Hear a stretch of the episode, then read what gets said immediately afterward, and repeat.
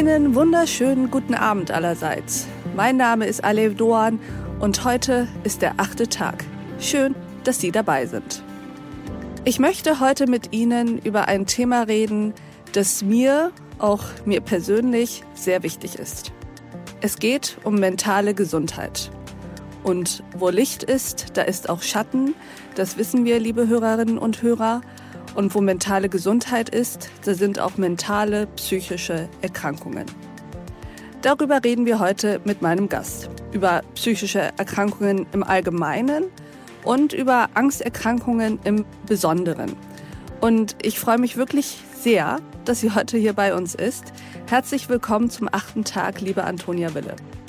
Hallo, einen wunderschönen guten Abend. Ich bin Antonia Wille, freie Journalistin, Bloggerin und Autorin. Antonia und ich kennen uns schon ein wenig aufgrund ihres Themas. Wir sind aber auch Journalistinnen, Kollegen, deswegen duzen wir uns auch. Das vielleicht vorab. Antonia, du sagst, Stärke und Schwäche schließen sich nicht aus. Wir müssen endlich offen über mentale Gesundheit sprechen. Lass uns mal teilhaben an deinen Gedanken. Du hast das Wort.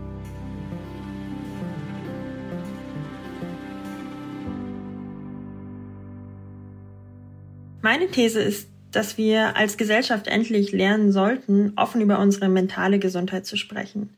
Denn unsere psychische Verfassung ist mindestens genauso wichtig wie unsere physische. In unserer Leistungsgesellschaft jedoch wird Stress bewundert. Wer die wenigsten Krankheitstage hat, gilt als Held oder Heldin.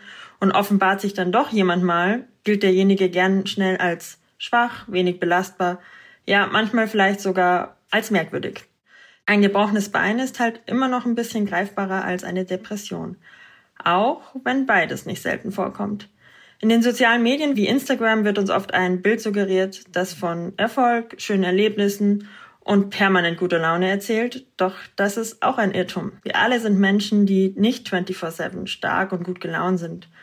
Im Leben ereilen uns ja auch traurige Ereignisse wie der Verlust eines lieben Menschen, Liebeskummer oder die Kündigung des Jobs. Das kann einen auch traurig machen, manchmal aber auch in Lebenskrisen stürzen. Und das ist tatsächlich völlig normal, okay und vor allen Dingen menschlich. Das Problem ist aber, dass wir viel zu wenig über unsere mentale Gesundheit reden. Kaum jemand traut sich offen über psychische Erkrankungen oder Lebenskrisen zu sprechen. Dabei ist es so, allein in Deutschland erkranken 25 Prozent aller Menschen im Laufe ihres Lebens an einer Angststörung. Bei dieser Krankheit steht die Angst nicht im Verhältnis zur Gefahr. Die Angst wird als viel intensiver empfunden und kann sehr häufig auftreten. Typische Symptome sind unter anderem Atembeschwerden wie Erstickungsgefühle, Herzrasen, Schwindel, Schwitzen und Zittern sowie ein Gefühl des absoluten Kontrollverlustes, die, je nach Angststörung, mehr oder weniger stark ausgeprägt sein können. Etwa 15 von 100 Menschen in Deutschland leiden an unterschiedlichen Angststörungen. Damit gehören Angststörungen zu den häufigsten psychischen Störungen in Deutschland. Weltweit leiden schätzungsweise 350 Millionen Menschen derzeit an Depressionen. Doch kennen wir wen? Super selten.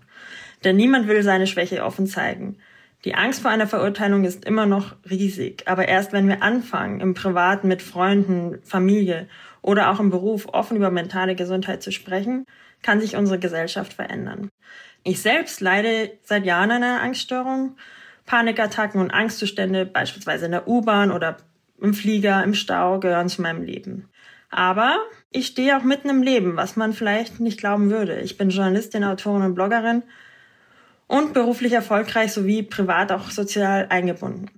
Nach außen hin könnte man meinen, ich bin immer stark, erfolgreich, quasi total powerful. Doch in mir drin bin ich manchmal eben auch schwach. Stärke und Schwäche schließen sich eben nicht aus.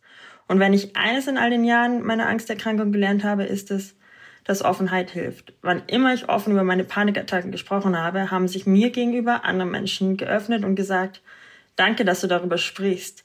Ich kenne das auch irgendwie. Und plötzlich war ich nicht mehr allein mit meiner sogenannten Schwäche, sondern merkte, auch andere leiden an Angst und Panik. Mentale Erkrankungen sind kein Einzelfall, für die man sich schämen muss.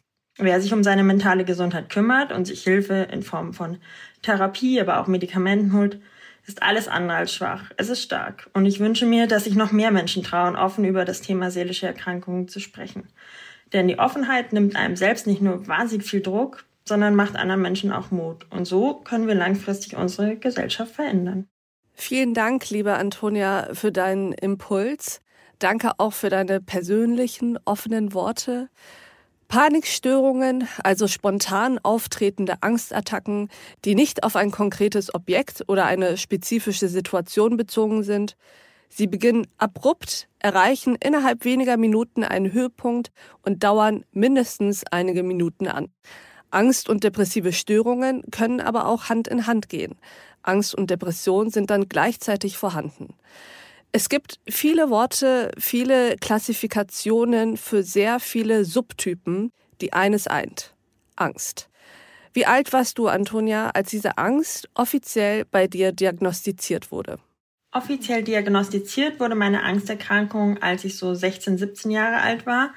Da war ich das erste Mal bei einer Therapeutin, die mir dann bescheinigte, dass ich eine Agoraphobie mit leichter Panikstörung habe.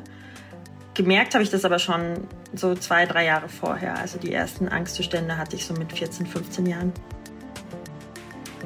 Das ist also die These meines Gastes. Und vermutlich haben Sie, genauso wie ich, noch einige Fragen dazu. Um das gesamte Gespräch zu hören, können Sie sich als Pionier einfach einloggen und weiterhören. Direkt auf thepioneer.de oder in Ihrer Lieblings-Podcast-App, also auf Apple Podcasts etc. Wenn Sie noch kein Pionier sind, tja, dann würde ich mich freuen, wenn Sie es werden. Sie können dann diesen Podcast einfach weiterhören. Aber auch alles andere, was wir Journalisten auf The Pioneer tun, hören, lesen und sehen tägliche Podcasts, Newsletter, Artikel, Veranstaltungen und Live-Journalismus. Politik, Wirtschaft, Tech News, Börse und Kultur. Wir bieten Ihnen werbefreien Qualitätsjournalismus. Das Einzige, was wir dafür brauchen, sind Sie. Ich wünsche Ihnen noch einen schönen Abend. Ihre Alev Doan.